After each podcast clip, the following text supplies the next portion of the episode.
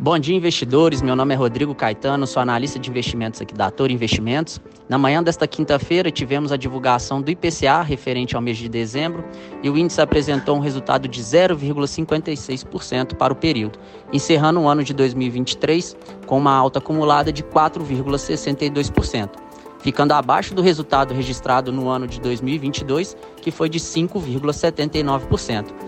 Resultado mantém o índice dentro das bandas da meta de inflação para 2023, que era de 1,75% a 4,75%. Para o mês apurado, todos os nove grupos registraram alta de preços, com destaque para o grupo de alimentação e bebidas e transportes.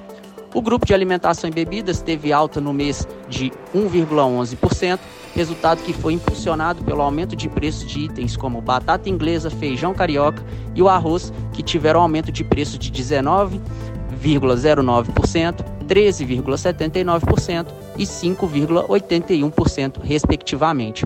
Aumento que é justificado principalmente ali por fatores climáticos que influenciaram negativamente a produção dos alimentos. Já no grupo de transportes, a alta foi de 0,48%, aumento dos preços influenciados principalmente pelo aumento do preço das passagens aéreas, que pelo quarto mês consecutivo apresentou uma alta de preços. Em contrapartida, combustíveis apresentaram uma deflação de 0,5%, sendo o terceiro mês consecutivo de recuo de preços.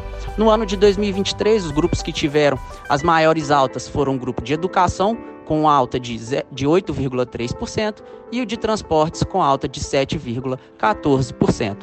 Um bom dia a todos e bons investimentos.